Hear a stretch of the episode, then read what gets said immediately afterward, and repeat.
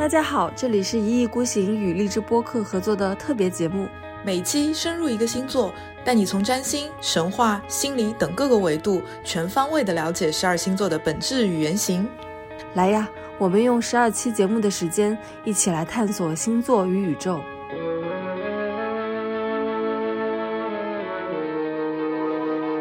月恋情深是个什么东西？就是我又极端的爱你，可是我又觉得不行。我如果我极端的爱你的话，你失去了我，我的人生就毁了。所以我要把你推开，推开以后又觉得不行。你对我来说多么的重要，我要把你拉回来。然后拉回来以后又觉得天哪，我不能够这样子，歪你走怎么？然后又推开。所以他的行为模式就是这个样子。在跟他们交流的时候，就就是说真话吧，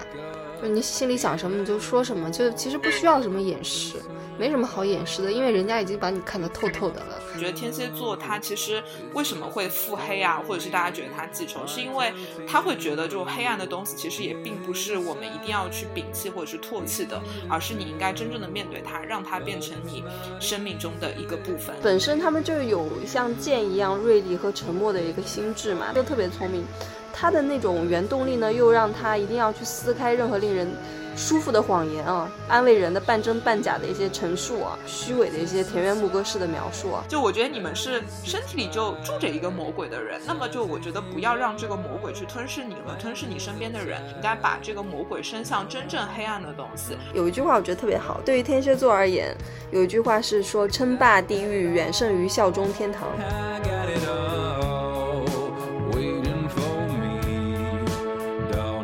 请订阅我们吧。人群拥挤，不要走散。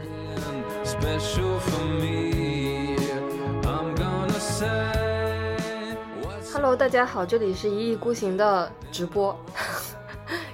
嗯，如果以后的听众听到，那就是录播。我是小林，我是贝拉。今天要讲一个很刺激的星座，然后我就说都不会话了，你知道吗？就是你在说什么？说都不会话了。对，就是。对，就是讲那个天蝎座，哎哎，我觉得天蝎座真的是，呃，古往今来被黑的最惨的一个星座。直到呃有一有一天处女座出来给他背了锅，我我感觉就是有很多的矛头从天蝎座身上转开了，处女座给他分担了很多吧。对，我记得一开始的时候是那个大家会更加去。呃，就是攻击金牛座，因为金牛座就说他抠啊、抠门啊、什么小气啊、什么之类的。后来这个矛头被转向了那个处女座，说处处女座什么洁癖啊，然后就是抠细节啊，就很变态什么的。就又有一阵，就矛头转到了天蝎座，然后说天蝎座腹黑啊，满肚子城府啊、记仇啊什么之类的，不要惹天蝎座，一惹就搞死你啊什么之类的。哎，但是哎，说实话，我觉得天蝎座真的是一个。嗯，就是你在生活中碰到，或者是呃你接触到以后，你会觉得他们身上的气场其实是非常非常强的。我真的觉得天蝎座的气场是非常强的，而且那个气场跟狮子座的那种比较外露的气场是非常不一样的。我觉得他们是一种呃内核的一种强大，但是他不会轻易的外露。但你稍微跟他有一点。打交道，或者是如果你跟他有一些更深入的一些交集的话，你会越来越感觉到他身体里的那种很强大的一种内核吧。对，就我觉得天蝎座气场是非常强的。嗯，而且就是他的强是那种他坐在那，他啥话都不说，他都让你觉得窒息。是是，我我经常我经常跟那些星盘里面，比如说天蝎能量比较重。或者是冥王能量比较重的人说：“我说，哎呀，我说像你这样的人呢，可能就是那种天生头上长着触角的人。然后你的那个触角呢，可能也不是说会刻意的去伸向别人，而是当别人看到你的时候，就会觉得自己好像在被世间，然后就会有一种莫名的 压迫感。这压迫感并不来自于你主动的去呃控制他，或者是你去压制他，或者是你会。”做很多事儿，说很多话，去呃让他非常的难受，而是就是一种天生带来的一种呃触角，然后让那个跟你接触的人感觉是在被世间的那种感觉。我自己跟天蝎座或者是天蝎能量重的人相处的话，就有这种感觉，觉得自己好像浑身上下就被看透了。嗯，那你会跟他们对话的时候很有压力吗？嗯，还好吧，脸皮也比较厚吧。但是会，但是我觉得我跟天蝎座的人去沟通的时候，我会尽可能的坦诚，然后我也会比较就是不会害怕说把自己内心的一些呃阴暗的一些想法，或者是相对来说有一些负面的想法表达出来，因为我知道他们可能听到这些。呃，带有一些黑暗色彩或者是阴郁气质的东西，他们会很兴奋，或者说他们会天然的对这种类型的话题会感兴趣，所以反而会跟天蝎座的人交往的时候会更。呃，怎么讲呢？就是更坦诚吧，更无畏无惧吧，就不会说要呃很体面呐，然后维持自己这个什么呃爱与美好的那种 外在的人格表象。因为我上升天秤嘛，日常那个比较比较平和，但我觉得跟天蝎在一起或者是沟通的时候，就会呃比较快速的往一个比较深刻的话题去带，然后大家会聊得比较深入，就不太会呃只是浅尝辄止或者是停留在一个比较表层的状态。就反而在某种层面上是一种是一种解脱吧。嗯嗯，你呢？你对天蝎座有什么感受？嗯，首先我觉得天蝎座就我知道啊，任何人都不喜欢傻逼，但是天蝎座是尤其讨厌傻逼的。就天蝎座，嗯，怎么说呢？就是我觉得跟你说的一样，就是在跟他们交流的时候，就就是说真话吧。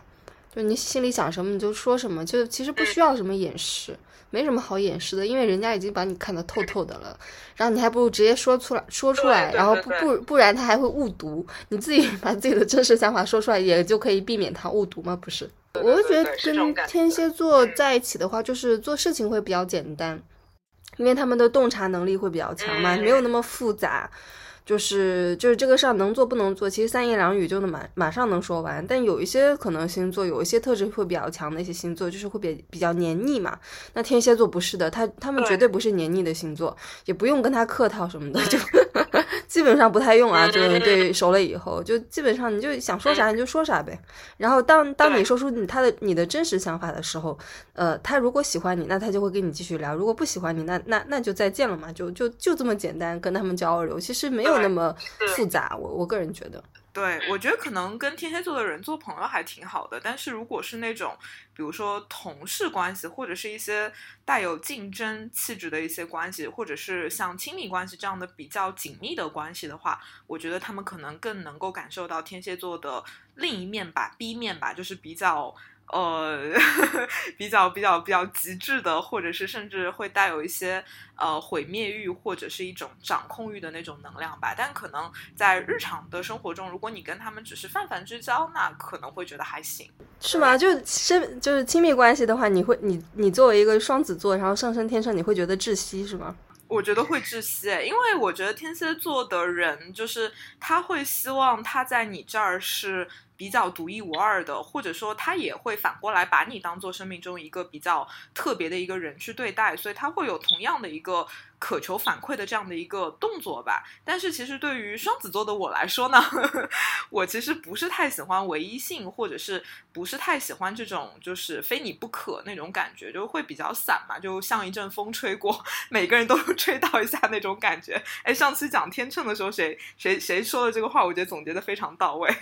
风向的一个典型特质，所以会有一点点呃不一样，对，会有点不一样。你呢？你作为一个土象星座，你对？天蝎座的这种比较强势的，就是怎么讲呢？攻势你会吃得消吗？我没有谈过天蝎座的男朋友诶，我不知道。嗯，你是你是有你你 你会比较。没有天蝎座应该也不会喜欢我吧？就是男的，就那种如果追求深刻的话，我我不深刻，我是一个月亮天秤的人，我深刻个屁！就是我我不是那种天蝎座会欣赏的类型啊，男女关系，他们应该会比较喜欢那种，我也不知道，我我讲不好，反正不，反正不是我这样的。对，等一下如果有天蝎座的朋友上来讲的话，可以。讲一下你们天蝎座喜欢什么样的伴侣？像我们这种风象的人和土象的人，是不是能够被你们看得上？我很想要知道。就你看群里说，就贝拉老师今天说话都小心翼翼的。我好紧张，我好怕被天蝎座的人记仇。我们先用一段那个神话故事来过渡一下吧，缓和一下气氛。我也觉得很紧张，现在。怎么回事？我们两人太怂了。讲到天蝎座，怂的要命。我就是可以无条件认怂的，对天蝎座的这么一个人。我会跟他们杠到底的。就如果如果在某个时刻下，我会跟他们杠到底的。但是就是但是不到非非呃情非得已的时候，我拒绝跟他们杠，因为我觉得他们实在是太厉害了，我有点杠不过。好了，然后我们那个胡扯了一通，我们把那个节奏拉回来，就是我跟小林的这个单口呢，还是会讲一些呃比较可能偏向于神话或者是他的一些天蝎座的一个原型，帮助大家从一个另外一个维度吧，就是去了解一下天蝎座的这个个星座它到底有一些什么样的原型，或者是它到底啊是怎么样慢慢演化成现在的一些特质的，就可以从神话的角度来切入。呃，先来讲讲一下天蝎座这个星座是怎么来的。对，然后呃，我在网上搜索的时候呢，查到了两个故事啊，然后我觉得其实它本质上非常的类似，然后都是比较小的故事，可以跟大家都讲一讲，就是这个天蝎座这个星座是怎么来的。呃，第一个呢，就是也是一个比较主流的天蝎座来历的一个故事。呃，这个故事其实在讲金牛座那些时候有提到过，但是我估计大家都不记得了，因为这个 古希腊的神话里的这个人的名字实在是太难记了，所以大家可能听过忘过，就大家再讲。讲一下，就是呃，在这个希腊神话里面呢，就是有一个岛叫克里特岛嘛。然后当时呢，就是克里特岛的这个国王叫米诺斯，然后他事实上呢是篡位了他哥哥的这个王权，然后成为了这个国家的一个国王。但是他当他成为这个国家的国王以后呢？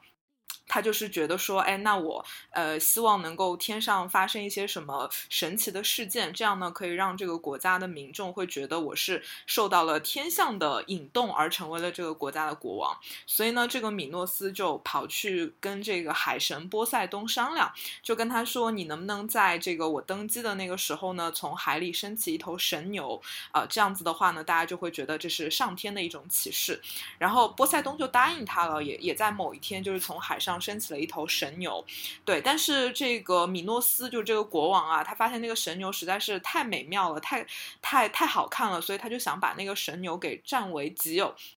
对，然后就呃就是移花接木，又还给波塞冬另另一批就是非常普通的一头神牛，然后这个事儿呢就啊刺激了波塞冬啊，然后波塞冬呢就开始想方想方设法的去报复这个国王米诺斯，对，然后报复的方式之一就是。呃，这个他让米诺斯当时的这个老婆，呃，就是产生了那种恋兽癖，就是他让他让米诺斯的老婆去跟那个呃神兽去交合，然后产下那种半人怪半怪物的那种那种那种小孩儿。然后这个其实是在在讲金牛座那期的时候有提到过这个故事。然后呢，这个波塞冬其实。因为这个事儿他还不解气，然后呢，他就强行去迎娶了这个米诺斯的这个女儿，然后呢，跟这个米诺斯的女儿又生下了一个孩子叫俄里翁。然后这个俄里翁呢，就是非常非常的自负，就像他的爸爸海神波塞冬一样那么的自负。然后呢，长大以后也是就是非常的蛮横吧，然后也自己觉得自己非常的自大。然后之后呢，他也就是也是强行要娶某个国家的这个公主，然后最后呢，他自己又啊这个这个，因为他太。太自负了嘛，然后就被那个公主的爸爸给戳瞎了眼睛啊，发生了一一一系列的事情。然后之后呢，他还非常这这个大胆的爱上了这个月神阿尔特弥斯。然后这时候，阿尔特弥斯的这个弟弟就是阿波罗啊。对，然后就觉得说不行，我不能让我姐就是啊跟这个这个这个那么自负、那么蛮横的俄俄里翁在一块儿，然后呢就请求蒂姆盖亚，然后呢就说你一定要帮我解决这个呃俄里翁，然后呢盖亚呢就派出了一只天蝎，对，一只蝎子，然后去跟这个俄里翁做斗争，然后呢最后这个俄里翁和这个天蝎呢就是开始大战，然后最后就是他俩都死了。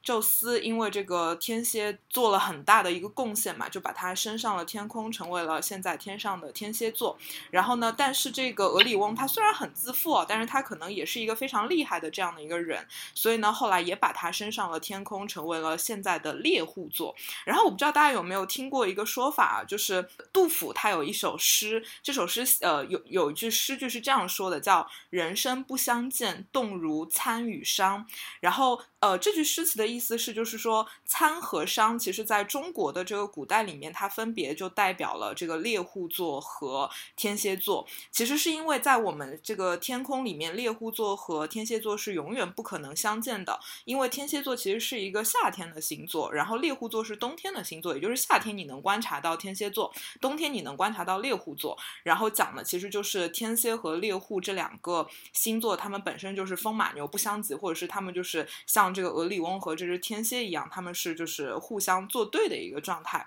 这个是天蝎座这个星座的一个来源。还有一个关于天蝎座的故事是非常非常类似的，就是我在讲呃狮子座那期的时候有提到太阳神嘛，在古希腊的太阳神叫赫里厄斯。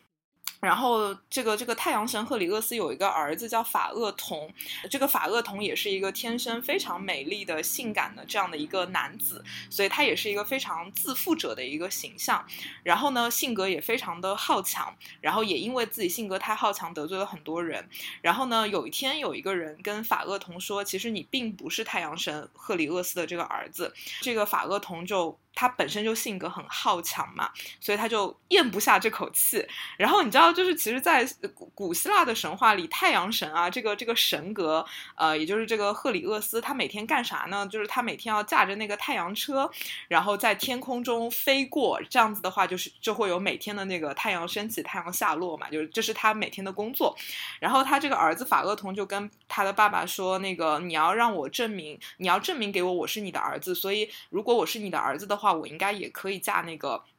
太阳车，然后呢，这个赫里厄斯说：“好吧，那你就去驾吧。”但其实那个太阳车，呃，只有赫里厄斯他自己是可以驾驭得了的。但是呢，这个法厄同就一定要去驾那个太阳车。但是他在驾的过程中，就显然他是没有办法控制那辆车的。然后呢，就是在神话的描述里面，就说他驾着这个呃太阳车在天上跑的时候呢，就是各种呃这个这个没有办法控制好那个光和火嘛。当那个太阳车。嫁过非洲的时候，然后就失火了，所以把非洲土地给烤焦了，然后把非洲土地上的人民给搞黑了。然后呢，后来就是因为这个法厄同驾着太阳车这个事情，就搞得整个世界的人民都是生灵涂炭。然后呢，这个赫拉就把。一只天蝎给放了出来，然后让这个呃这个天蝎去咬住了这个法厄同的脚踝，让他没有办法就是继续驾驶这个太阳车，然后最后这个法厄同呃就最后就死掉了。为了纪念那只就是拯救全人类的那只毒蝎，这个宙斯就把这个毒蝎升上了天空，成为了天蝎座。对，这两个故事其实非常的类似，它讲的其实天蝎座的由来都是宙斯或者是赫拉，他放下了这样的一个天蝎，然后去制服那些。看起来非常傲慢或者是非常自负的人，然后就是跟他们做斗争，这个其实是天蝎座的由来。然后我在看这个故事的时候，就会觉得说，哎，这是不是有一种隐喻，就是说天蝎座的人好像天生有一种啊，怎么讲呢？就是也不能说惩奸除恶吧，就是专门去制服那些天性很傲慢，但是其实。你只是傲慢，但你又没有什么真本事的人，我感觉这个这个天蝎座的由来就有点这个感觉啊，是不是有点这个味道？我觉得真的是，而且就天蝎座，我觉得特别适合当什么侦探啊、警察呀，而且是刑事犯罪的那一种。对，或或者是那种什么那个什么记者，然后就是去报道一些什么社会的底层的真实事件的这种记者，就感觉特别适合揭露真相，把那些黑暗的东西给 暴露出来的那种那种。暴露在暴露在白太阳之下，然后就最近不是看。那个那个无罪之罪嘛，有一个美呃有一个西班牙的剧吧，然后就是它里面有一个女警官，就是非常的天蝎，真的老天蝎，就是一定要把最就是一定要有真相，哪怕很多的一些其他的有关部门过来去阻挠他，呃威胁他，就是说你你这样子可能会丢了工作，完全都那个呃不畏惧，就是一定要跟你刚到底。然后就是一定要找出真相那种感觉，然后还有就是，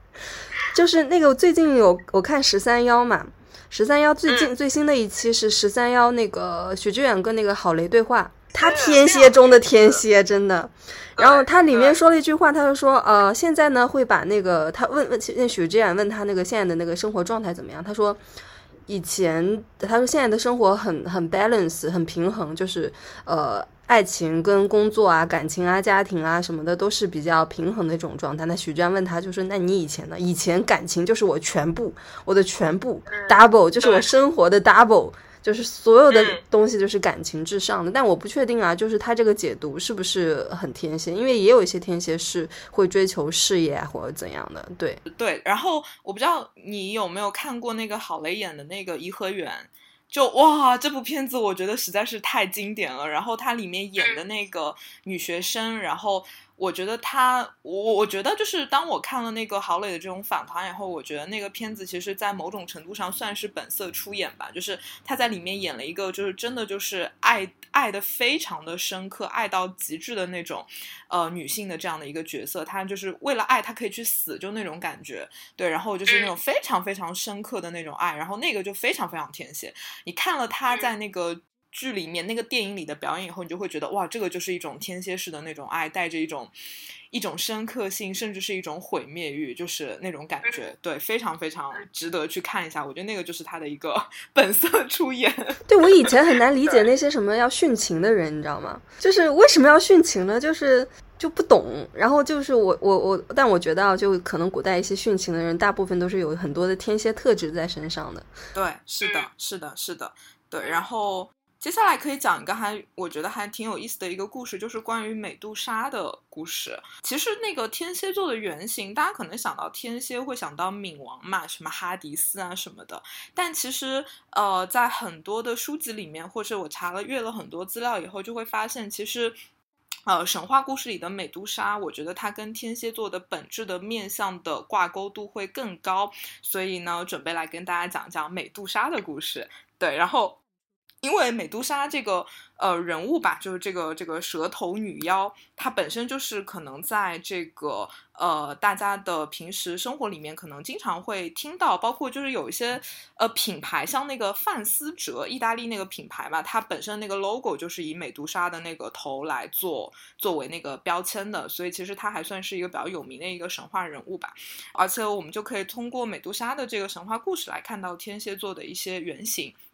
对，然后美杜莎是谁呢？美杜莎其实就是一个神话中的一一个一个少女吧，她们是三姐妹。然后呢，这个呃，在这个荷马的《伊利亚特》里面呢，他把美杜莎就是形容成她原来其实是一个非常无辜的一个少女。当然，有一些神话故事里讲的就是她天生就是，呃，头上都是蛇蛇头的那个样子。但我觉得那个荷马的那个那个故事还比较。比较比较好玩儿，然后我就讲河马的那个，他描述的是美杜莎本来就是三姐妹中比较小的一个，然后她本身是一个无知的少女，但是呢有一次就是海神波塞冬看上了她，然后呢就在一个神庙里就把她给强奸了，而且在那个那个神庙刚好就是雅典娜的神庙，然后雅典娜呢本身又是一个处女神，所以她就很忍不了自己的神庙里面居然能发生这么淫秽的事情，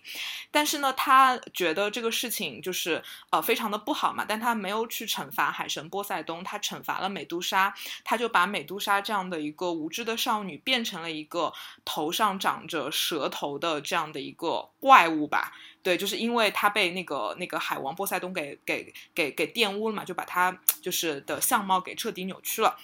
对，所以你会看到，其实美杜莎的这个呃人物形象的本质，其实就会跟强暴或者是性侵犯是息息相关的。然后，当美杜莎变成了这个蛇头女儿以后呢，她拥有了一种所谓的能力吧，就是你只要被美杜莎看一眼，你马上就会。被石化，就有那样的一个感觉，因为它变成了一个非常非常可怕的一个怪物吧，就变成了这样的一个状态。然后呢，美杜莎的故事其实跟一个希腊神话里的英雄叫呃博尔修斯会相关。博尔修斯就是一个典型的希腊式的一个少年英雄的这样的一个人物。呃，当时是因为他想要去拯救自己的母亲，就是他的母亲可能要被一个国家的国王强行要娶回去，然后他不愿意，然后这个国王就说：“那你去搞定美杜莎吧，然后你如果能够把美杜莎的头颅给呃砍下来的话，那我就不不会去娶你的母亲。”所以这个博尔修斯就就开始了这个这个要去呃砍要去杀掉美杜莎的这样的一个过程中。对，但是美杜莎不是是一个，就是你只要看她一眼就就会被石化的这样的一个状态吗？所以呢，他就是要想办法用各种各样的一些巧妙的方式去杀掉这个美杜莎。然后在这个杀她的这个过程中，其实会有很多的神在暗暗中帮博尔赫斯，比如说雅典娜就有警告他说，你不要正视美杜莎的面孔，然后就把雅典娜就把自己的这个盾牌送给了他。所以呢，就是这个博尔修斯就可以从盾牌的这个反光里面去看美杜莎，然后借。着这个反光去把他呃杀掉。然后呢，像这个这个这个使神赫尔墨斯，他也帮波尔修斯就给了他一把可以砍下美杜莎头颅的宝剑。然后包括像冥王哈迪斯也送了他一身可以隐身的头盔。因为有这么多神帮他，所以这个博尔修斯呢就把这个美杜莎最后给杀掉了。杀掉了以后呢，其实他就呃等于说在某种程度上又解放了这个美杜莎嘛，因为他本身就是一个因为被玷污而变成怪物的这样的一个人人物形象，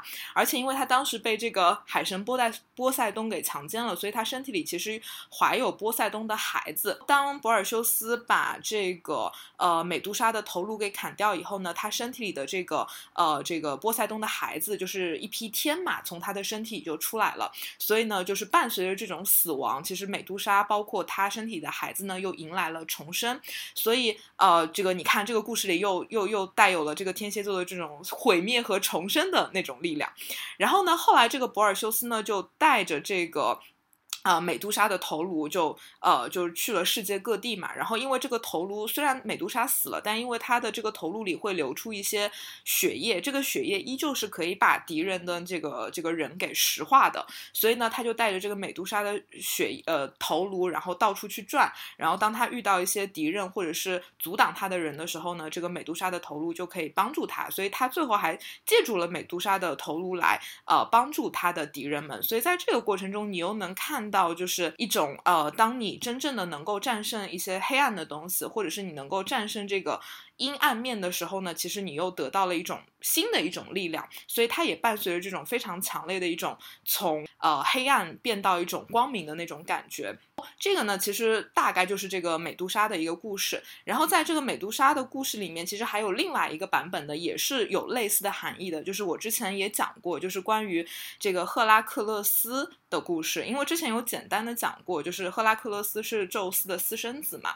然后赫拉非常的讨厌他，所以就给他制造了重重困难。然后中间的一个就是给他制造的一个困难呢，就是说让他一定要杀掉一头，呃，一一一头就是有九个头的这样。的一条蛇，蛇还是龙吧，龙吧，对。然后这个这个赫拉克勒斯呢，就是动用他自己的智慧，最后把那那头这个龙给砍掉了。所以这两个故事是非常类似的。它其实讲的是天蝎座的原型，可能都是像美杜莎或者是像这个九头龙一样，他们本身是非常的有一些黑暗面的。但是当你真正的用你的智慧去去把它给杀掉的时候，这些黑暗的东西又会重新变成你的一种力量，然后让你能够更好的就是。呃，生存下去，或者是让你更好的作战吧。所以在这个故事里面，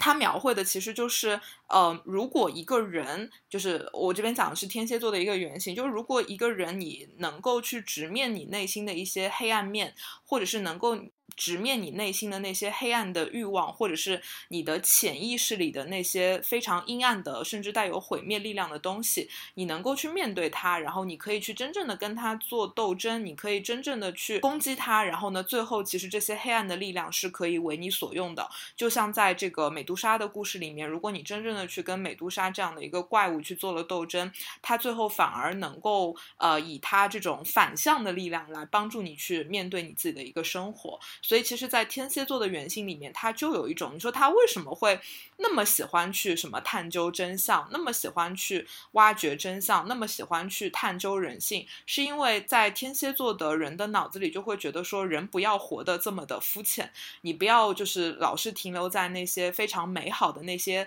呃平和的表面里面，而是你要真正的往。呃，深层的地方去走，然后真正的看到那些黑暗的东西，然后你去面对它，跟它做斗争，然后最后这些黑暗的力量又会变成你的整个人身体中的一个非常重要的部分，然后它会给你一些新的力量。所以我觉得天蝎座它其实为什么会腹黑啊，或者是大家觉得他记仇，是因为他会觉得这种黑暗的东西其实也并不是我们一定要去摒弃或者是唾弃的，而是你应该真正的面对它，让它变成你生命中的一个部分。所以其实后来。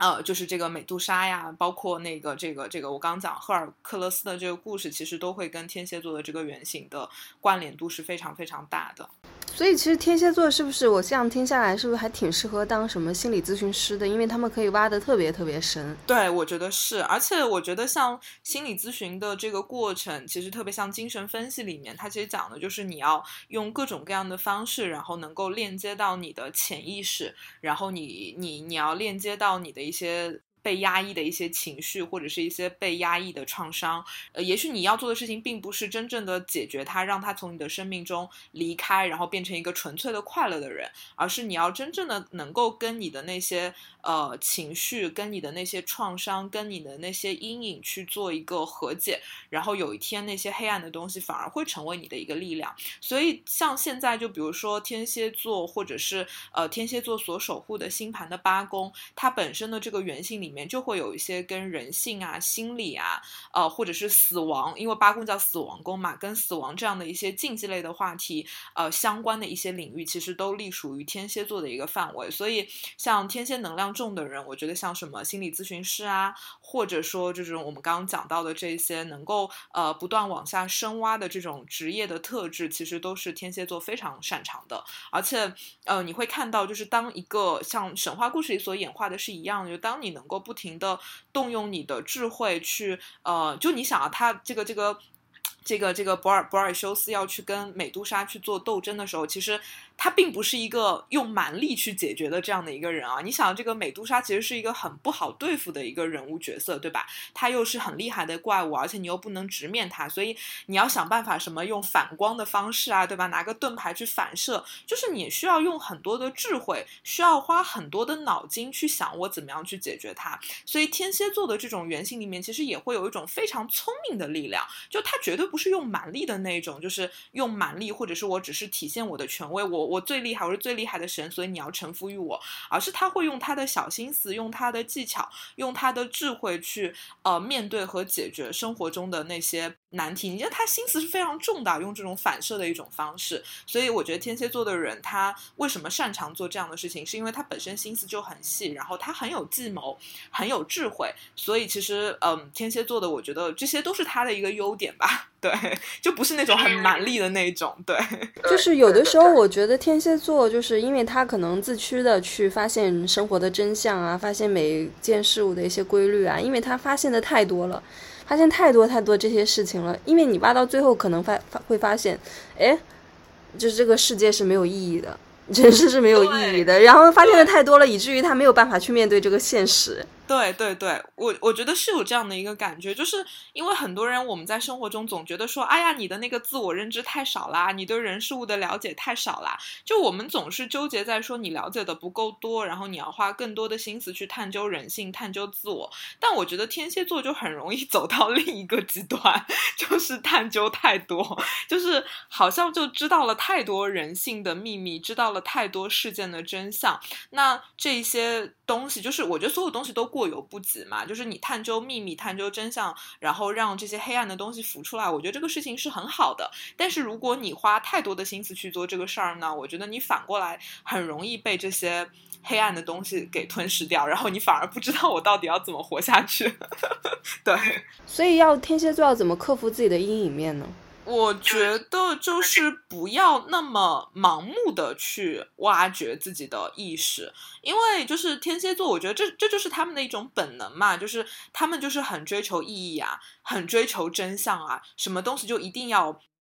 就是挖到极致的那种感觉嘛，所以呃，有的时候呃，天蝎座他。他其实做这个事儿，你我可能在我看来，我觉得你好刻意。为什么你什么事儿都得挖到底？但其实对天蝎座的人来讲，这个其实是他的一种本能。他只要遇到一个事儿，遇到一个人，他就会往一个非常极致的方向去走。这个事情其实它是潜意识里所带来的一个状态，所以它事实上是一种非常盲目的一个力量。所以其实有的时候，如果你太不去控制你的这种盲目的一种往下深挖的一个力量的话，你反而是没有办法承受你挖出来的那些黑暗的东西的，因为你可能。很容易就被他给吞噬掉，对，而且就是我觉得天蝎座的人可能天生也会带有一种容易悲观或者是容易否定的那种否定生活意义的那种感觉。我不知道你有没有感觉到，就是因为天蝎座他对那些深刻的东西会比较有执念嘛，所以他会容易对一些比较肤浅的。比较表层的、比较比较浅层的东西，他会天然有一种鄙夷感。那你想，一个人如果他沉迷于在这些比较黑暗的东西、人性深处的话，那。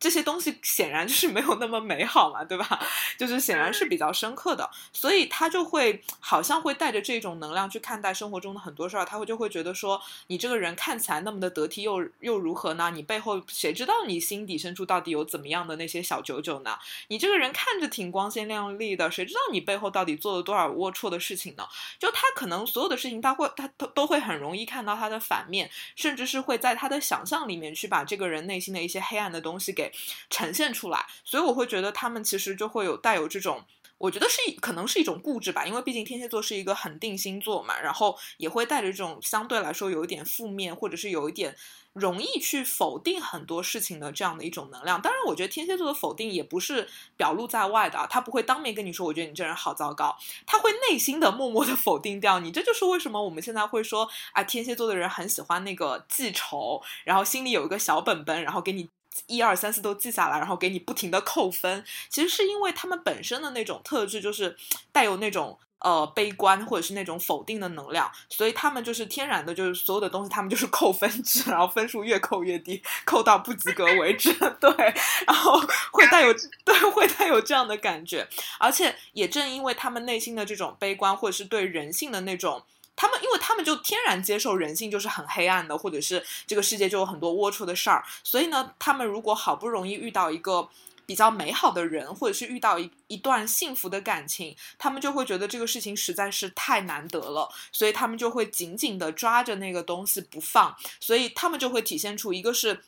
会容易悲观，然后给你不停的扣分，然后内心否定掉你。然后另外一个就是，当他遇到一个他觉得很不错的人，或者是遇到一个他觉得很不错的一个事件的时候，他会觉得这个事情实在是太难得了，所以他一定会卯足了劲的想要把你留在他的身边。所以这也是为什么天蝎座的人身上其实也会带有那种非常强的那种。掌控欲，因为他不想让这个东西自然的流动，因为他知道，如果你这个人自然流动，你可能就会流向黑暗的一面了，所以他要紧紧的拽着你。所以你看，在他身上的那种，呃，紧紧抓抓着你的那种执着和占有欲是非常强的。但另一方面，当他觉得你不符合他的标准了，当他看到了你身上太多黑暗的一些东西，或者是他的那种悲观的情绪上来以后，他又想。他又会想要把你给毁灭掉，所以他身上的那种又想要占有你、掌控你，可可是又想要把你毁掉的那种两端的那种极致的状态是非常非常明显的。那点题了呀，就把虐恋情深啊，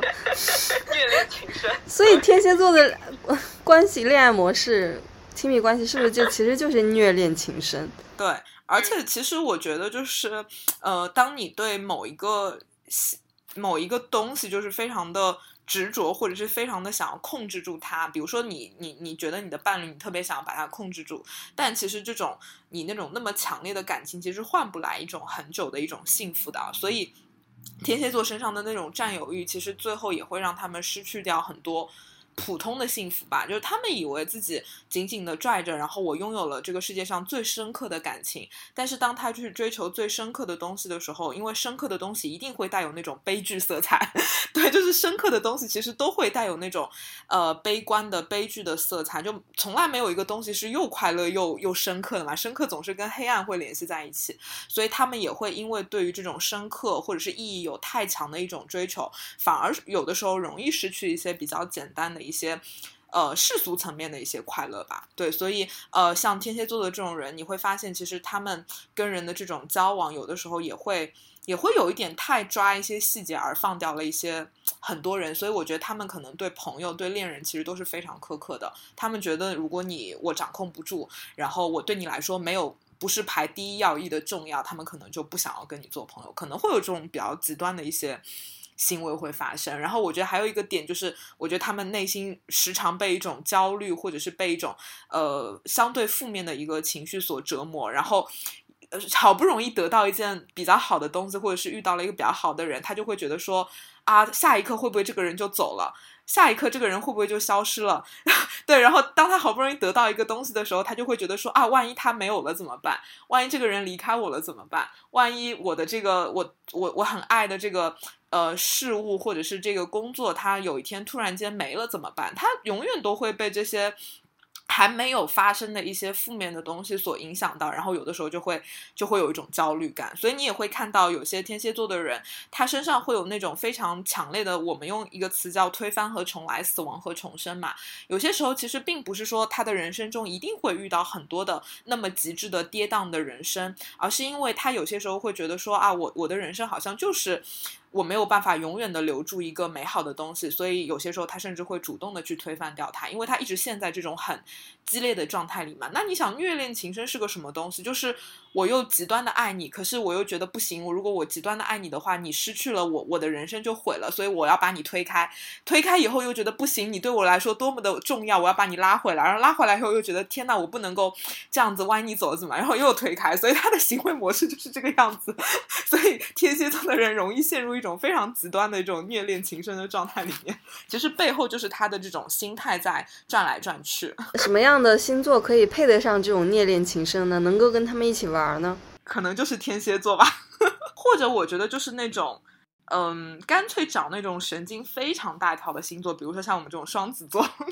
如果如果我就是对什么对对这个东西，我觉得我就用一种非常轻盈的方式来对付你嘛，就是你这么的极致，但是我不会主动的去进入你的模式，因为天蝎座有一个他自己的模式，就很像咱们之前做节目做那个拖累症嘛。你看那个其实也非常的天蝎啊，就是他会有他自己的一套循环，而且你会发现这其实是一种死循环，根本是没有出路的，最后只会只会走向一种。毁灭，但是其实如果你遇到的伴侣他也是这种特质，那你们你们很容易是两个人一起陷在这种模式里面，然后在里面就是兜兜转转出不来。但是如果你遇到一个像我这样的人，就是我是不会主动的配合你去进入你的这个模式的。所以呃，至少首先我自己不会成为你的 SOP，我不会呃手被你带着跑偏，然后就是陷入这种很痛苦的状态里面。第二，可能我作为一个旁观者的一个角度，或者是我用一种比较轻盈的方式，反而可以帮对面的这个人。可以稍微出来一点，就让他不要陷在这么强烈的这种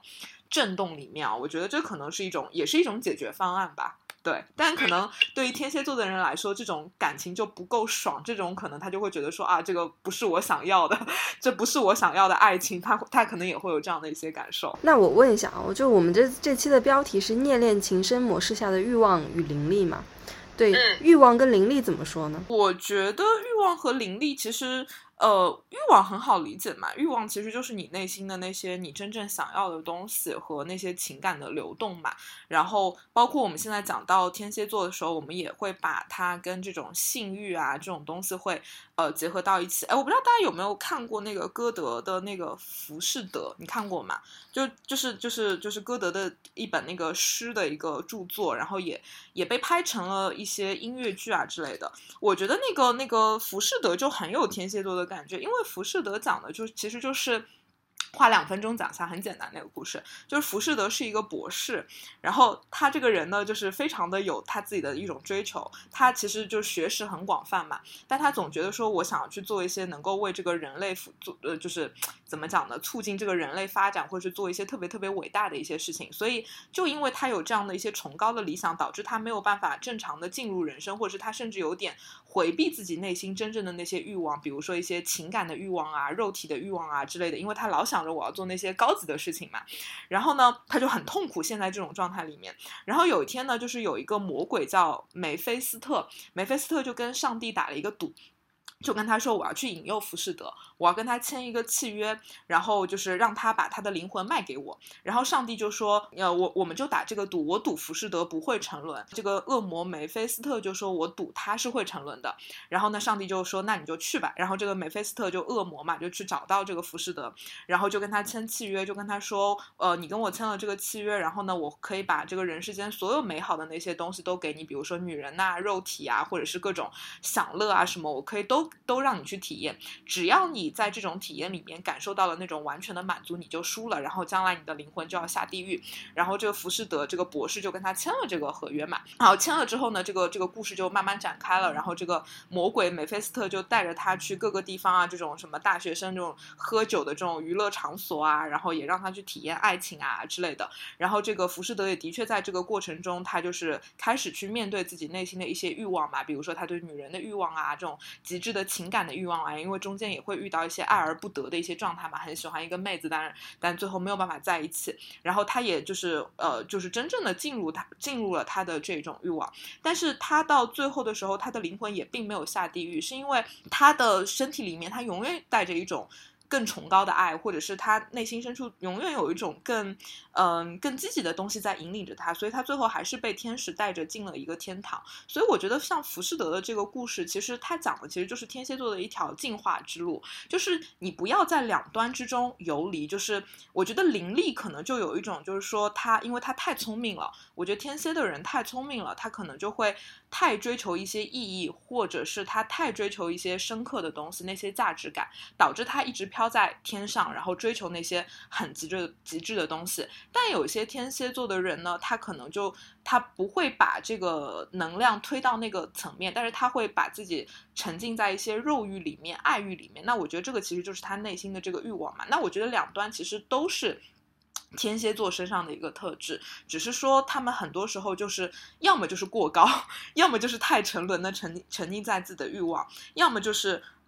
太深的掉在自己的那种对于呃这种人性啊，对于真相的那种渴求里面。但其实对于一个天蝎座的人来说，他真正的进化之路就是把这两者能够结合在一起，然后既能够去呃真正的去面对自己内心的欲望，但是又能够去用自己的这种灵力去追寻一些可能更深刻的一些。东西一些人生的意义之类的，这个可能就是也是一个天蝎座的人应该要去进进化的一个方向，对。然后哎，很推荐大家可以去 B 站搜一个视频，我之前看我觉得很好看，就是。德语版的一个就是浮士德，他拍成了一个音乐剧，然后是那种非常摇滚式的那种音乐剧。虽然你听不懂他在唱什么，但是就是很很好看。那个大概两三个小时吧。大家如果感对这个浮士德这个故事感兴趣，然后又觉得那个书太长的话，可以去看这种音乐剧，其实非常非常有意思。对，然后在那种音乐剧的他他以唱的方式去把各自的这种呃这个魔鬼，他以魔鬼的方式来呃表达他的这个想法，然后浮士德就会以他这种比较凌厉的这种。方式去表达，然后你就会发现其实是人性的两面吧。因为你到最后会发现，这个故事其实跟之前我们讲的那个美杜莎，呃，这个和这个博尔修斯的故事是一样的，就是都是你一开始你可能非常的抗拒你身体里的那种黑暗面，或者是那些欲望，你就想要追求一些深刻的东西，但其实这并不会让你真正的快乐，它反而会让让你非常的迷茫，或者让你没有办法好好的生活。那你只有回过头来，再重新跟你的欲望或者是那些黑暗面做整合。然后你才可以反过来去利用这些东西，然后让你变成一个更好的人。我觉得这些故事其实都很类似，都是一个人要跟自己的魔鬼面或者是阴影面做一个整合。那咋整合呢？就是其实跟魔鬼和解。对，就是就是。就是你也要去接受，就是身体里的事。就是我觉得一个天蝎座的人是需要用他的智慧，然后用他的脑子，用他的这种天生带来的这种触角或者是敏锐度去发掘人性的一些东西。但是他并不是说我发掘人性的东西，就是只是为了让自己看到那些黑暗的东西，然后成天就是很很悲观，很就是对人性也没有没有觉得没有希望，然后呢又会有那种占有欲去占有一些自己好不容易得到的东西。就你不能只是停。停留在那个层面，就你反而应该要再接着走，就是说，哪怕你看到这些东西又如何呢？你每个人的身体都会有阴暗面，那你最后要做的事情是，你要真正的跟他和解。所以不要以你的这一套方式去，你天蝎座的人肯定就是以首先以这样的方式来规训自己嘛。所以天蝎座的人时常也会对自己比较狠，对，就是会会天就可能会要求自己去追求一些深刻的东西，然后要爱的极致啊，追求意义啊，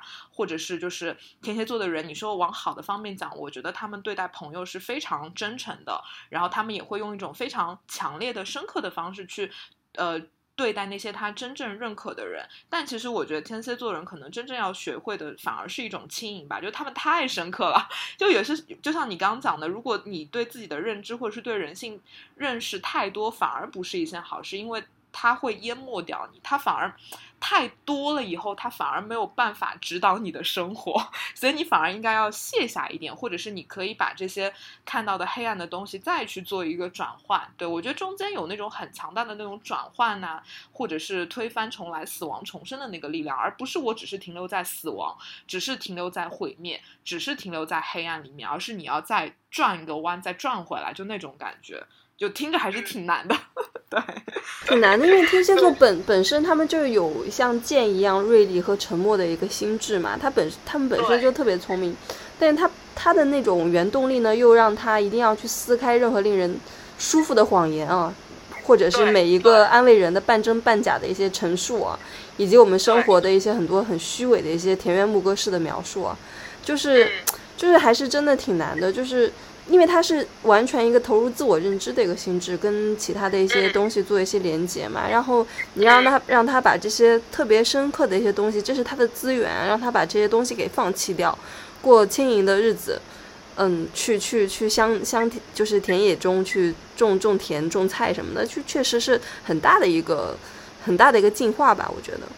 对，就是我会觉得，就是怎么讲，就是像天蝎座，因为就是我们都会知道这个社会上有很多的黑暗面嘛，或者是有很多的阴影嘛，然后或者是那些很坏的事情，或者是一些人世间的痛苦，但是天蝎座的人身上，他就会带着一种。像一个魔鬼一样，就他身体里好像就住着一个魔鬼，住着一个美杜莎，住着一个九头龙，就那种感觉。他身体那个魔鬼会驱动着天蝎座的人去见到那些恐怖的、黑暗的，甚至带有毁灭性的那些东西。但是其实，如果你能够。呃，更好的去利用这些力量的话，呢这些天蝎座的人其实是可以，呃，利用这些魔鬼去跟那些社会的一些黑暗面去做斗争的。比如说像马丁路德，他的太阳就在天蝎；比如说像甘地，他的上升星座是天蝎；比如说像那个弗洛伊德，他的上升也在天蝎。就我刚提到这些人，你会发现他其实。都是在跟一些黑暗的或者是人性潜藏的一些东西去做斗争，然后再用他所探寻到的那些东西去跟一些所谓的痛苦或者是一些。不好的一些东西去做抗争吧，所以我觉得一个天蝎座的人，他真正应该做的事情就是把他这种敏锐的力量，不仅仅只是用在你的这个所谓的小我身上，就是天天用你的这个力量去谈恋爱，或者是天天用你的这个力量去，好像伸出你的触角去这个这个我要挖掘这个，我要挖掘那个。我觉得其实。呃，你们是天赋异禀的人，或者说，哎，天赋异禀这个词有点大。就我觉得你们是身体里就住着一个魔鬼的人，那么就我觉得不要让这个魔鬼去吞噬你和吞噬你身边的人，然后给他们这么大的压力，而是你应该把这个魔鬼伸向真正黑暗的东西，然后去跟他们做对抗，而不是要用这个魔鬼去伸向一些普通人，伸向你生活中的那些。普通的快乐，因为这样你会把所有简单的东西变得很复杂，把所有快乐的东西变成一件痛苦的事情，我觉得就完全没有必要。我听明白了。嗯啊，我听明白了，你的意思就是让他们以毒攻毒。对对对，是的，你有这样的力量，你就是应该去跟黑暗的东西做斗争。你为什么要用它去荼毒身边弱小的生灵呢？去荼毒你的男朋友、女朋友呢？为什么呢？何必呢？是不是？就是你说的以毒攻毒的感觉。对，而且我，而且我，我个人觉得天蝎座可能是这么多十二个星座中，呃，最会对自己进行无情的自省的这么一个星座。他们特别会自省，就是心里门儿清。就是自自己是那个哪方面没有做到位或者干嘛的，就就门儿清，嗯，就是就是我觉得这是一个非常好的一个特质，因为比如说像，哎，我要黑一下狮子座，狮子座不 会，狮子座不太会吧？我觉得，因为他们要的是那种我最棒。对吧？因为前面前面其实你前面有一个大纲嘛，有一句话我觉得特别好。对于天蝎座而言，有一句话是说：“称霸地狱远胜于效忠天堂。”就是天蝎的一个它的本质就出来了。对。然后我觉得他们就是，嗯，把自己跟那些黑暗的东西融融入在一起，融在一起的那种感觉。对，所以所以应该要去以毒攻毒，真的。对天蝎座的这个这个这个这个建议就是，请你们用这样的强烈的力量去以毒攻毒。我觉得真的很适合去当什么侦探什么的，就是抓杀人犯什么的。对，而且我就觉得不要因为有这样的身体里住着一个魔鬼，然后就。就是就是，我觉得过于苛刻吧。就是我觉得，因为他们看到的或者是感受到的更多，或者是他们的触角更敏锐，所以他们一定比我们这种普通人看到的更多，或是感受到更多嘛。但是你也不要因此而去对别人有一些苛刻，因为就是我觉得每个人都是在拿自己的标准去看待外面的世界嘛。你会觉得说。呃，我是一个很机智的人，然后我感受到这么多，为什么你感受不到？然后他可能就会觉得说，你怎么就像你一开始提到的，就是天蝎座的人经常会，他不喜欢那些不聪明的人，他不喜欢那些呃。不机灵的人，是因为他自己是这样的人，但是别人可能他们比较钝感呢，对不对？他们可能或者说他们本身就是比较轻盈呢，他们本身身体里没有这样的一个能量驱使他们去呃深入那些黑暗的东西呢，所以就是每个人他的原生配置不一样，所以。大家都在自己的一个不同的赛道上面去走路，其实大家都互相不爱着谁，对所以就是也不要对别人这么的苛刻。其实我们都是不同赛道的人，就就是就是互相互相体谅就好了，对。所以就其实就没有必要互相觉得对方呃很不好，或者是要去呃就是就是黑对方啊。反正我我现在是这样的感觉。哎，我觉得贝拉老师一开始是小心翼翼的，现在怎么开开始了，已经已经进入佳境了啊！也说了那么多，你是真的刚，没有胡说八道而已，瞎说说。对，但是我觉得就是我我现在越来越能感觉到天蝎的那种魅力吧。就原来真的就是觉得那种大家太不一样了，然后会非常的不理解他们为什么会这么的强烈。但是后来就会觉得说，当一个天蝎座对你的那个情绪比较强烈的时候，其实是他真的非常非常的在乎你，然后他可能真的非常的爱你，他觉得你是他生命中很重要的一个人，所以他才会把那种。呃，能量用在你身上。如果他并不认可你，他觉得你是个傻逼，他可能就根本不会对你动用一丝一毫那种强烈的能量。所以你可以理解成，就如果你哦被一个天蝎在虐，那么首先你可以自我安慰的是，至少你是被他深爱着的，所以他才会虐你。这样是不是可以得到一些心理安慰？而且我觉得在。在这样的一个浮躁的社会里面，对吧？大家其实都很多东西都浅尝辄止，然后呃，这个不行，那我就迅速的放弃，去换下一个感情啊，工作都是这样的。但我觉得像天蝎这种，呃，那么深情的，对吧？虐恋情深，它背后一定也是情深嘛，虽然是虐恋嘛，但也很情深嘛。所以我觉得它其实背后是。一直在追求一种深刻，那我觉得其实也是我们现在所生活的这个时代所特别缺少的一种特质。所以我觉得，嗯，很多像我这种烽火能量比较重的人，可能也需要去学习一下天蝎的这种深刻和极致吧，沉浸式的体验一下一些。情感的东西，就比如说像我们可能就会觉得说，那么沉浸式的去爱一个人，或者是呃进入一段关系，可能对我来说是一件非常难的事情。我没我没有办法去体会这个，但可能呃，如果我能够去更多的去观察天蝎座的人的行为方式，或是我更多的去理解他们，那么可能我也可以慢慢的去培养一些这样的一些特质吧，然后可以感受到一些生命不一样的维度。也许这个维度并不是我自己天生带来的，但是我可以通过我后天的方式去习得，然后。这样我我也可以让我的人生会更完整一点嘛？对，所以我现在就对这些天蝎啊、双鱼，虽然我经常就是也会吐槽嘛，就会说啊，大家很不一样，但是我也去慢慢的站在一个客观的立场，试图去理解他们，然后会觉得说，当你去理解他们的时候，你的生命的维度好像又多了一分，会有一种更开阔的感觉。我期待你变成一只天蝎，我觉得这是你的功课，你很难。啊，对，是我的功课，对。嗯，那我们要不要请那个听众们上来？聊聊聊聊你的天蝎故事，快来讲讲讲你的心路历程。我觉得你剖析的很好呀。啊？觉得你剖析的很好啊！你是不是在我身上取得了很多观察对象？哦，是的，是真的。我对找到了很多素材，而且我我我觉得你可能是我最近认识的天蝎里面比较就是。对我对对我对我比较就是放纵的 那个类型，就是没有对我有很多要求。你有给你有在给他打分吗？没有吧，我没有吧。不，我是我到了现在这个过程，我已经不太会给人打分了。就是就是你在一开始和人交往的时候，你可能会有那种。打分的判断，但是当你同你愿意和他深入交往的时候，那个分数其实都已经过去了。哦，就是在你认可这个人之前，你会打分，但是你觉得某一个瞬间，你觉得这个人他已经是有有点像他已经是你的人了，你就会放掉打分的这个标准。对，是的，尤其是我觉得朋友可能会更体现在这一方面吧。但但亲密关系可能就是就是另另外一个话题，但是在朋友里边可能没太有那种具体的时间点或者怎样的，但是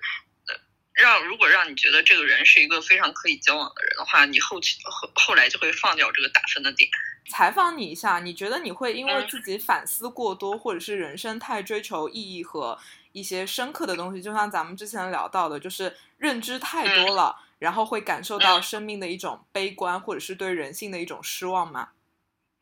我有时候会觉得人生挺虚无的，就是没有任何意义。但是，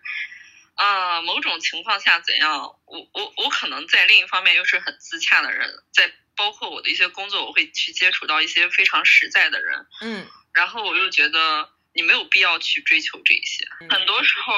你在活着这件事情本身就已经超过了那些意义。哇，这句话好哲学。那还有一个问题啊，就是刚刚我们一开始讨论到的，就是。从爱情的这个角度来讲，你作为一个天蝎座，如果从你你现在用一种就是非常架空的方式去想象一个完美伴侣的一个形象，你觉得他应该是一个什么样的人？我觉得其实他也没有必要一一味的去追求深刻。哦，其实某些时候，对，就是对于爱人而言，我觉得可能在道德或者是在哪里，他会更有那种洁癖。我我曾经跟我朋友开过一个玩笑，就是就是我我觉得最好的一个恋人状态就是，你觉得他在上厕所，你在刷牙，然后然后两个人都不会觉得尴尬啊！哎，这其实还是挺冥王式的那种亲密无间的那种感觉，非常的亲密无间。对。对啊，就是李敖不是看到李敖当年和胡因梦在一起的时候，不是内心的想法就是为什么仙女也会上厕所？对，然后对，当他发现胡因梦会上厕所会拉屎的时候，他觉得我跟你再也过不下去了。胡因梦这个婚离的好，李敖这个自大狂。我那天有仔细呃仔细在想，就是真正的亲密关系对于我而言是怎样一个比较理想的状态，就是。我在这个关系当中，我付出很多，我也不会觉得委屈；他付出很多，我也不会觉得我不应该承受这么多。那你能、你能、你能、你能接受你的伴侣出轨吗？如果我还爱着他的话，就是你会给自己设置一个原则吗？嗯。如果如果他不在不违反那个原则当中，你就觉得啊，好像一切都还 OK。但是如果说他某一天真就是触到了那个界限的话，他就是从十分降到负分，对，然后你就觉得这样维持这样的关系好没有意义啊，那就那就分开好了。OK，对，然后很多人可能都会觉得这一点很莫名其妙，就是好像我之前在在亲密关系里边，我好像在你地盘里好像乱蹦跶，你好像都没有什么，为什么会因为一点点小小的事情，然后你就要彻底分手？我觉得可能这种事现象在和天蝎交往中也蛮容易发发生的。就是前面群里面在说嘛，就是说天蝎是一个很乐于奉献的一个星座。真的，然后前面我我可以说一下房宝妮啊怎么说的？我觉得他说的非常对。他说，嗯，天蝎本质上觉觉得他觉得在水象里面比巨蟹和双鱼更感性，更加喜欢默默的付出。巨蟹的付出是自怨自艾的，双鱼的付出出是那个自我感动的，只有天蝎的付出是无怨无悔的自我奉献型的。你觉得是吗？我觉得是，但是前提是是在一个他认可的领域。对，其实你会发现很多怎么讲呢？很多天蝎在一些嗯比较。世俗上大家能看到那些领域做的也很好，那可能就是他认可在那个领域他创创造出来的价值。但我我我也一直想要说，就是，嗯，我身为一个天蝎座，要收敛对人的一种傲慢。嗯嗯，就是其实你觉得有一些人可能就是他没有那么聪明或者怎样，其实那是你基于你自己自身的一种对人的傲慢。某某某种意义上，我自己包括我这些年来，我都不太愿意让自己就是去那样去评价别人。嗯，当然我可能还是会在心里默默的打分或者或者怎样的，但是不表现出来。对，但这都是一件非常个人，或者是说，就是怎么讲呢？我属于我自己情绪化的那一面，但是我觉得你更多的时候不应该给人体现出你情绪化的那一面来，就是。你不应该那样傲慢的看看待别人。嗯，每一个人生活在这个世界上，他的存在，在他的领域里边肯定是非常有意义的。哇，一个一个天蝎座的进化史，二点零版本天蝎座。小王，小王，我操，我觉得讲太好了，真的。在一点零版本的天蝎，就是看全世界都不顺眼。来吧，来吧，来吧，说一下一点，让我们看看一点零的天蝎是怎么样的。就我我还停留在那种就是会觉得，就是像他刚刚说的，会把人想掰扯到自己的那个点上，嗯，就完完全全，嗯他不在我的那个点上就是一和零。包括就是我跟我很多年的朋友都是这样的，如果他某一件事情感觉到触，就是触到那个点，然后我就是直接会，就这一段时间我可能都不会联系他了，而且我也都不可能会不讲，就是因为什么事情，就哪一件事情他触到我的点了。如果他来问你呢，你也不说，问我的话要看他诚不诚恳吧。就还是有婉转的余地的，对吗？对因为就是我跟我那个朋友就是认识十几年吧，就是初中同学，一直到现在。然后就是因为前段时间发生了一件事情，然后我大概有一个多月都没有联系过他。就是他跟我我他跟我说话，我也是嗯啊啊。然后直到就是你如果一直不问我是不是发生什么事情，我可能会一直不说，就这样下去了。那你自己心里难受不？其实是有点难受的，但是比起我主动跟他说话，我觉得还是这样难受比较好。我就宁可就是自己在自己的那个拧巴的里面活着，我也不想就是去告诉主动跟他说啊，我因为什么什么事情跟你这个点不开心了。那你因此如果失去了这个朋友，你会后悔吗？如果他就怎么都猜不出来你为什么不开心，我觉得十几年你都就是感觉不到我有一点异样来问我的话，我觉得那是他的问题。怎么可能是怎么可能是我有问题？肯定是他的问题。嗯，那你觉得像你这种一点零的版本哦，你觉得就是因为天蝎我们说了那么多嘛，就是很难去忍受傻逼嘛？你觉得你现在对傻逼的容忍度是是怎么样的？我觉得我对傻逼容忍度比踏入社会之前已经好很多啊。嗯踏入社会以后，可能工作上啊，可能有一些你不得不容忍的傻逼，就是，嗯但是还是会就是心里面还是会觉得觉得我靠，真的是，但是可能表现上面出来就会好很多了。嗯，你觉得你跟那个 Jasmine 这种二点零版、一点零版，你觉得自己有进化的空间吗？就未来？有的，我就就是很多他说的点，其实我心里是能去想到，就是一些对事物的，就是可能会看透一些，但是可能行为上面表现出来还是一点零的版本。哦，所以我觉得就是慢慢慢在一个成长的过程中吧。嗯，哎，你要是那个成长为二点零的版本，我觉得你可能就是能够称霸地狱的那一种。就 像他说，就是会在某一个瞬间觉得自己做的一件事情根本没有意义，可能做了很久，就某一个瞬间我觉得没有意义，我就不再也不想做了。嗯就不管你在那个领域里面到底就是做到了什么样的地步，可能就突然间就觉得我我之前所有的事情都是没有意义的，嗯，包括对人其实，包括其实对人也是一样的。那 Jasmine，你那个时候跟那个巨蟹女是怎么和解的？嗯，因为她后来过年的时候有先主动跟我讲，嗯就是有问我最近过得怎么样啊，或者或者是怎样的，嗯然后我就，我我身处到他的那个位置上，我我有我有想，其实他在那个时刻，像他那么紧急的出国，其实也会有自己本身的一系列的状况，或者是怎样的，并且，唉我我因为他那个时候也有呃。嗯，那个什么男朋友啊，或者怎样的，然后我就会想，其实，在那个时候，我们都不是他最爱的那个人了。那他如果最爱的人正合适是他的爱人，那其实是一件更好的事情。嗯，哇，你太二点零版本的天蝎会自我开导。对，我可我可能还在就是那个自我开导，然后我又回到了原来那个，我可能会有个自我开导的过程，我有在说服自己，他可能是有一些就是更加要去就是比如说工作很忙，然后比如说就是他也要谈恋爱干嘛干嘛，可能还没有想到会顾及到就是发掘到我的那个情绪，就我有去想，但是我还是没有办法就是说可能是理解他或者说就是说服自己。小林，我问你一个问题啊，就你不是金牛座嘛？那其实，在星盘里，金牛和天蝎刚好是对立嘛，一个二宫，一个八宫嘛。就是你你就是就是从某种层面上，当然你可能月亮在那个八宫会有一点天蝎特质，但你会觉得，如果你遇到某一个瞬间，你觉得你做的那个工作，因为你也经常跟我讲，你做那个事儿，你觉得很没有意义啊，没有意思啊，但是你一般会用什么方式去去处理呢？你你觉得你会有这种突然间就是毁掉它，然后重新开始的勇气吗？我没有，忍着。那应该是应该是越没有意义，我越要掌握它吧。我是这样子的，我来补充一下，就是其实我的盘里面就是天蝎的特质还是比较强的，因为我月亮是掉在八宫嘛，然后包括就是我的九宫是天蝎跟呃掉在冥王，就是掉在九宫，就是比如说就是呃九宫的部分啊，我就会有一种很强烈的感受，就是那种要爆炸的感觉。因为刚刚群里面大家就在问嘛，就是说自己一点天蝎的能量都没有，怎么去感受自己的天蝎能量，或者是不知道天蝎的能量是怎样的一种能量。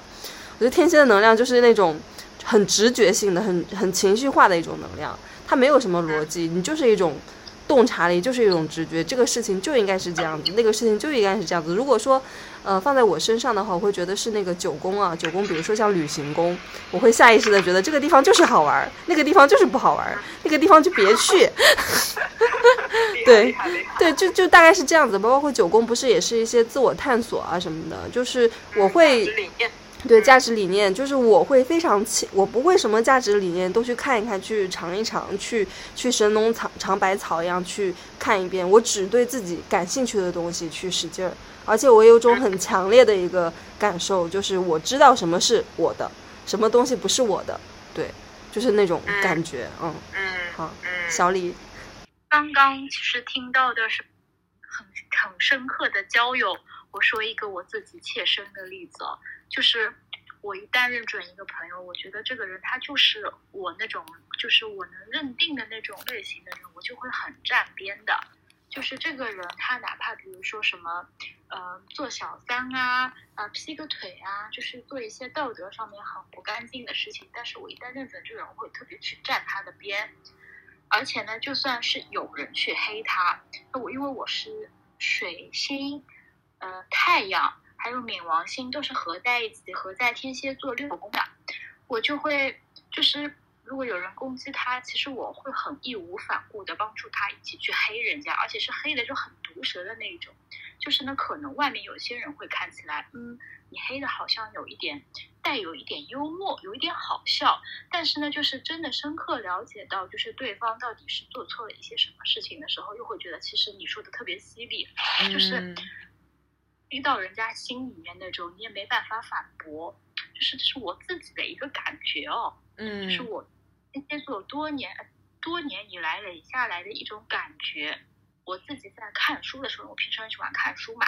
我看书的时候就是我很不喜欢看，而且甚至是对的有一点鄙视人家去看网络文学，就那种不要动脑筋的网络文学，我就特别喜欢看那种比较深刻的。呃，但就是不是深刻到一点都看不懂的那种书啊，嗯，你你懂的，就是好像它比较飘，有点看不懂，但是其实一旦抓你抓住了它的那个意识，你就可以跟它一起流动的东西，我就特别看得进去。我作为一个水星、太阳、冥王啊，还有火星，其实都是在那个天蝎座的一个人的一个切身感受。以前啊，现在没有了。现在混日子就好了。我也不知道为什么现在会变成这个样子。但是那，我是觉得说，这个如果对方他在欺骗我，而且我很容易看出人家就在欺骗我的。如果真在欺骗我，我就跟你死刚到底，我让你脱掉底裤。那黑的你没有办法跟我反驳，你心里恨我，你也没有办法说，哎，你说我说错了，因为你说的东西都太准确了。其实就有一种这样子的感觉。那么现在我也不知道为什么，大概什么土星回归之类的一些原因，过了三十岁呢，我就有点，就是放下了这些就是很深刻的东西，因为我觉得这样太累了。对的，就是反正三十岁以前，我现在也只不过三十一岁嘛，就是非常的一个，就是我觉得既抠细节又变态，然后侦查能力呢什么又很强的一个人。当然，我觉得这件事情呢，给我比如说工作啊，还有恋爱上面呢，带来了一些好处和，嗯，就是是吃到了一些红利的。我觉得，就比如说我对我看到那个数据吧，一看到数据，我马上就知道它问题在哪里，就是也不用很努力的。呃，反正靠天赋嘛，还是可以活得比较，就是活得比较自在的。但是呢，呃，就是在就是表现方面会比较自在，但是我内心里还是觉得累的。特别是就觉得这个心，我看到那么多阴暗啊，或者说是不干净的一些小细节，真的是让我觉得很累的。你你以前就是有有人，比如说你的那个。乙方啊，vendor 什么的，给你交一个乱七八糟的东西，就交一个全错的排期，交一个全错的一个 PPT，你会怎么办？就是呃，这个就是我一分钟的时间都不给他去想，直接说现在我们开会，然后跑到会议室里面，我我手一拍，是就是很严厉的，就是先捂住他啊，嗯，让他不知道，然后让他在最短的时。问他是不是有有错，以及有什么错，马上在最快的时间给我反应过来。然后呢，就是一分钟的时间都不要耽误我，因为他已经一个很差的工作来耽误了我的时，就是之前 review 所有所有东西的时间了嘛。那么我就会就是各种让他觉得害怕我吧，我会做任何让他觉得害怕我的事情，然后不要再下一次犯错，因为他下次如果再犯错，他会浪费我的时间和精力，这件事情是我特别不爽的。反正以前我就是这个样子的，嗯，现在又好很多了，反正。现在你咋办？现在嘛，哎呀，过来，我再跟你讲一遍，就是有这样子的感觉。我觉得我现在就停留在以前的小李，再把他骂一遍。我现在就是说到一个全错的东西，我他妈一开始就是直接把他骂一遍。拍桌子。骂骂骂完了以后呢？哎，骂完了以后你会有一点点，因为就是肯定对方也不好受嘛，你又会有一点点的内疚嘛。如果改过来的话，会的吧？我觉得不会，我就觉得是你愚蠢，和我无关。你完全没有任何一点点内疚，就是其实骂的非常的理直气壮。对呀，反正我想很清楚的呀，我该说的嘛都说了，是你自己的问题，你浪费我的时间，你就是对不起我。现在我更加会觉得说，哎，你这个人，我知道你智商低，没关系，我高，我来帮你补补课，我耐心的。本质是一样的，只是表现方式温柔了一点。哎，因为我跟小李比较熟啊，我问问他一个我一直百思不得其解的问题：为什么你会突然之间就确定下一段亲密关系呢？哎，这个我也觉得很奇怪，难道又是土星回归这件事情给我造成？就哎呀，这这段你要是觉得不合适的话，我可以剪掉啊，就是什么之类的。就就是因为因为小李是这样子，小李在我刚认识他的时候，他亲密关系他是一种很轻盈的方式，就是比如说男朋友什么类男友什么的，我觉得这个称呼也比较的嗯好玩哦。就确实我觉得很多的一些目前的一些亲密关系。呃，男女朋友什么之类的，他确实就是类男女朋友，他不是真正意义上面我们传统价值观上面所认为的那种男女朋友啊，就是。但是有一天，小李突然跟我说他定了，我就惊了，我就说，哈，居然还会这样，所以我就一直不太不太理解你那个转化是怎么怎么形成的。可能是这个样子啊，就是我本来就是一直，因为我之前反正都是觉得活得蛮累的嘛。那个只是表外表装的，哦，是什么装不入吧，可以这么说。但其实我一直希望挂在什么东西上面，可以让我就是搭搭顺风车啊，不要不要太累，可以挂一挂。那么反正我现在是觉得这个人。他是可以让我挂一挂的，尽管这个人他的确也很多有很多缺点，没办法，我是天蝎座嘛，一直是可以看到人家非常多缺点的。本来我觉得我应该拥有的那种什么，我要装的更高贵一点啊，或者说我要装的更有文化一点啊，这些事情在他身上都是可以卸下的，我觉得很轻松。嗯，我想问小李一个问题，就是你是这个人出现的时候，你就觉得是这样一个人了吗？还是跟他相处的过程中？他慢慢慢慢变成了一个那个样子，你认定的人。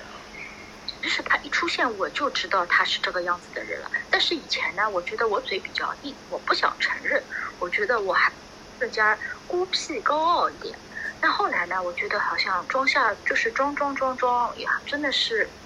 很累。然后呢，如果是觉得说挂在这个人身上，他是可以让我活得更开心嘛，何乐而不为？我就反正把那些装逼的事情都放下了。所以就是想，就是把这件事情给定啊。我觉得可能关键的点是小李自己的思想发生了转变吧。一点就是不想不想再装下去，也不叫装下去，就是想活得更加轻松一点了。嗯，所以是不是就天蝎座人本身自带的那种，就是那种深刻感、沉重感？有一天你觉得你你扛不住那些了，就就像我们我们刚刚讲的，就是它太多了。就是你观察到太多了，看到太多缺点了，你觉得你没有办法承受那些了，所以干脆就想把它卸下来，所以就找一个人靠一靠，然后让自己不要那么的辛苦，那么的深刻，反而是一件能够让你更好的活下去的一个选择。其实，其实，其实我我个人觉得天蝎座还是比较可爱的，因为哎，河边雀上来了。不是，我想我想问个问题啊，因为我听到现在这一期，我感觉是不是因为？天蝎的特质有很多东西跟处女座很像啊，比如说什么敏锐啊、什么洞察力呀、深刻啊，然后某些方面的极致啊，所以才导致我觉得我身上有很多很多天蝎的因素啊。你又觉得你自是天蝎吗？就我觉得奶瓶老师你就是生日记错了。对不起，可能是生日记错了。不是我，我真的，我真的，你们你们说了半天，我觉得全都很符合我的对啊就，跟我上一期听那个巨蟹座的时候一样，感同身受。我觉得我我觉得我觉得嗯天蝎和处女还是还是有点是不是很一样？就是不一样吗？就是还是有点不一样的，就是他们可能都会有那种要去呃，就是会对会对别人的要求会比较高，因为他们在星盘里面一个掌管六宫，一个掌管八宫嘛，其实都是比较偏向于呃西半球的宫位，所以他们都会有那种想要去呃，就是你说控制别人也好，或是了解别人也好，帮助别人也好，都会有。但我觉得处女座的能量更偏向于建立一种规则，所以他会对一些细节的东西他会很看重，他更多想建立规则，讲究一些规矩。但是天蝎座，我觉得就是。水的那种能量嘛，我觉得更多还是有一种情绪的那种波涛汹涌在里面。处女还是比较嗯土象，土象的那个气质，它其实不会这么疯狂的流动，它还是比较有的时候它会有一种规则感在那边，就立在那边，还是比较稳的。对，天蝎就是比较走的比较极致，还是会有一些微妙的差别，体会一下。好奇怪，我好不处女哦。我我觉得奶瓶问出这句话来就很处女，天蝎永远不会问那句刚才那句话，真的吗？真的。但是但是但是所谓的就是规则，我我一点都没有规则，但情绪的话确实很情绪。哎，那那那你觉得自己，我们刚刚前面说了那么多点，你觉得哪点哪哪哪哪一些话语是最打动你，让你觉得自己就是个天蝎呢？哦，所有所有，就是你们讲一点就觉得啊，我好像有讲讲第二点，哎，这不是我吗？讲第三点又有，就这种感觉。唯一可能不一样的是，可能表现形式不一样。就比如说、说天蝎的人，他就是我会比天蝎的人更直接一点，他们有些东西他们可能就是会闷着不说，都会会藏对，但我不但我不会藏，就是嗯对外的出口不一样。然后包括天蝎，就是那种他可能会有一点，就是他会有更有攻击性嘛。嗯但嗯我的我的攻击性是隐藏在里面的，就我不会去很外放的去攻击出来。对，嗯这这个是有差别的。然后别嗯别的地方就是内核内核的部分，我觉得本质上都是一样的。哎哎，我也很好奇啊，就是奶瓶老师，就是你在呃，因为因为因为你在那个工作中的话，你也是属于那种嗯，怎么说呢，这种天蝎式的工作方式吗？对，我在工作中特别天蝎，就是刚刚小李和呃 Jasmine 说的那个那些点，我差不多都是这样，但是我不会那么的爆，就是我、嗯我会我会怎么说呢？我也会骂人，我也会就是如果你做的一塌糊涂的话，我会很生气，而且我特别特别讨厌傻逼，特别讨厌特别讨厌那种听不懂我说话的人，嗯，然后我会因为这个很生气，然后这这点我觉得很天蝎，嗯嗯嗯然后但但是但是我不会那么直接那么暴的去表现出来我这种生气。嗯嗯嗯，所以你还是吐了一下吗？我我有个问题想问，就是各位感觉自己像天蝎的人哦，就是我们是深刻而且心累的一群人吧。那你们每天会觉得说我一定要睡满什么九个小时，体力才会比较充沛吧？我当然不会了。不会不会，从来不会。那么，比如说 Jasmine 和小王，你们有没有这种感觉？我一天一定要睡满九个小时。我有这种感觉的，我每天都觉得自己只要睡不满这个时间，我每天就感觉是行尸走肉，反正在工作。哎，对，对我们天蝎座是要睡很久的，我自己觉得。哎，Teddy 上来了，Teddy 是个虽然是个大巨蟹，来了。我你刚看刚，我刚刚都没有听到有人 diss 天蝎，嗯，那我代表非天蝎的人来 diss 一下。好，来吧，来来来，就其实我也很欣赏天蝎啊，就是有一些作为巨蟹做不到的事情，天蝎都做到。比如说骂人骂的特别精准，然后呢，在第一时间就能够反映出对方傻逼的点，然后一击击中。因为我是比较慢热的，可能过一会儿觉得啊，原来前面这个人是傻逼，然后就在那边生气。但是天蝎能当场就发现，然后就一击击中，然后让对方觉得哎，我可能是有一点问题。所以那种豆瓣小组里面那种吵架没发挥好、很生气的小组，就是其实是你在里面，天蝎座基本上不会在里面出现。我觉得是哎，嗯就天蝎这点我很服啊。嗯。呃，但是我觉得天蝎有个问题就是，嗯，可能是没进化的天蝎哦，就是很容易陷在抓傻逼的游戏里，就是在贴标签。可能身边哎，今天又发现一个傻逼，然后哎，这个人也是傻逼，哎，那个也是傻逼，就是会陷在这个游戏里。那我觉得，如果是真的要追求深刻的话，不是去挖掘一个一个个体的人性，而是要抽离出来，可能去看到一些更加全盘的东西。嗯，因为其实每一个人，每一个粒子，它都是宇宙的一部分啊。那然后你每个人身上也都有宇宙的全部。你在发现对方是傻逼的同时，你难道不会发现自己也有傻逼的点吗？这个是可以思考的问题。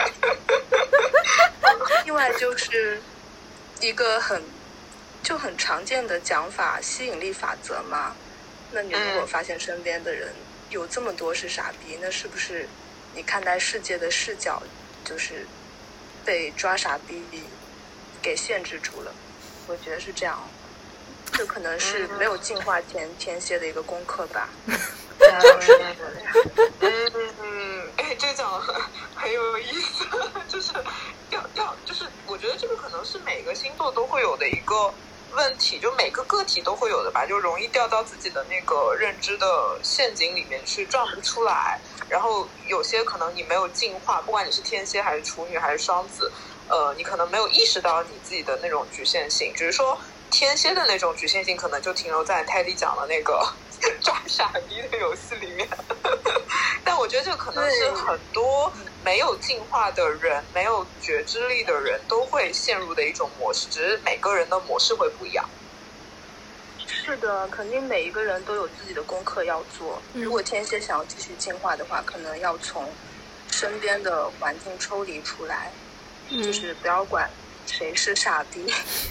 对，但是我觉得天蝎思路确实比较清楚，因为前面有讲，就是能够一击击中嘛。不仅在骂人的时候，可能在表达一些就是核心的东西，就是去抓出一些主干的时候，天蝎也能很清晰的阐明要点。这个是我非常欣赏的。对，就是因为很多人他不知道自己要什么，但是他只知道自己不要什么。那我觉得天蝎可能比较知道自己要什么，嗯，就不管工作上还是感情上吧。但是我我我听下来是感觉是，其实天蝎座知道自己不要什么，但可能不知道自己要什么呀。可能看人哎，因为我也有朋友是天蝎，然后。他就一直讲我很怕被骗，但是他自己又主动一次一次的在亲密关系里，但他又主动一次一次的进进入那个可能会被骗的处境，但是他同时又在不停的担心自己有没有在被骗，有没有在分析自己有没有被骗，所以我觉得可能就是因为没有抽离出来，一直在跟身边的傻逼玩，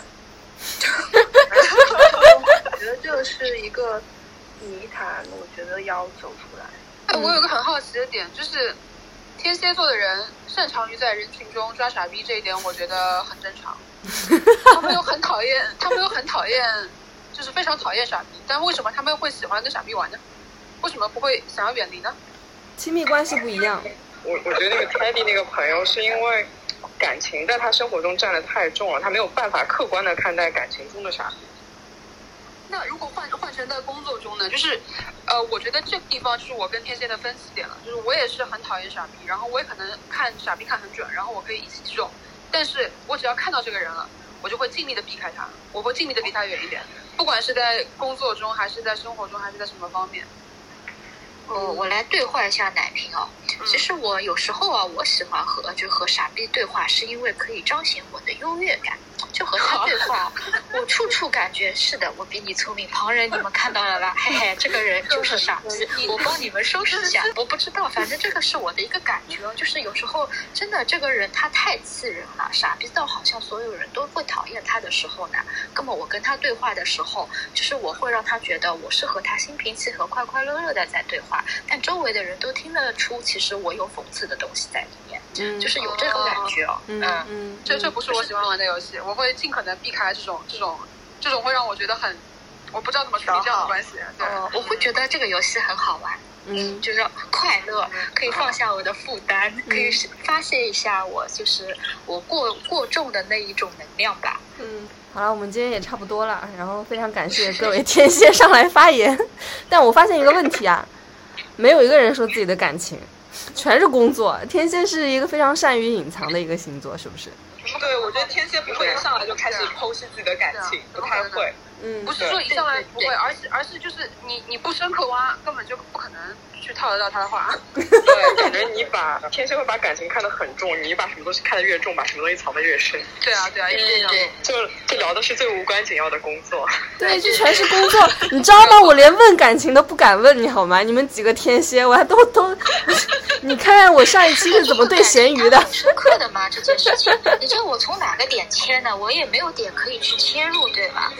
这两句说不清楚。对不起，另外一个点是这样子。有一个有个有个女生干惹，有一个天蝎座的男生，然后他做了一件事情，可能把他惹毛了吧，然后就就两个人就互互拉黑了，拉黑了以后，一年以后这女生就去订婚了嘛。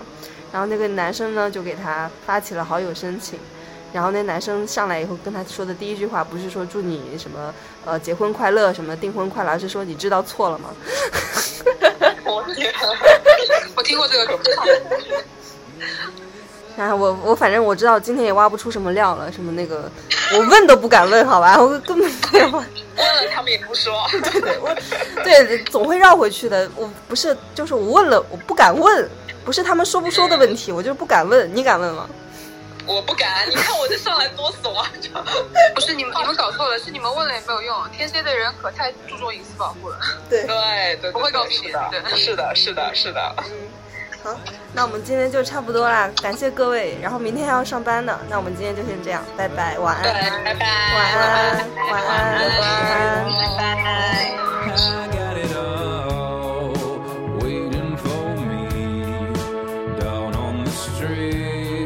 you gotta do.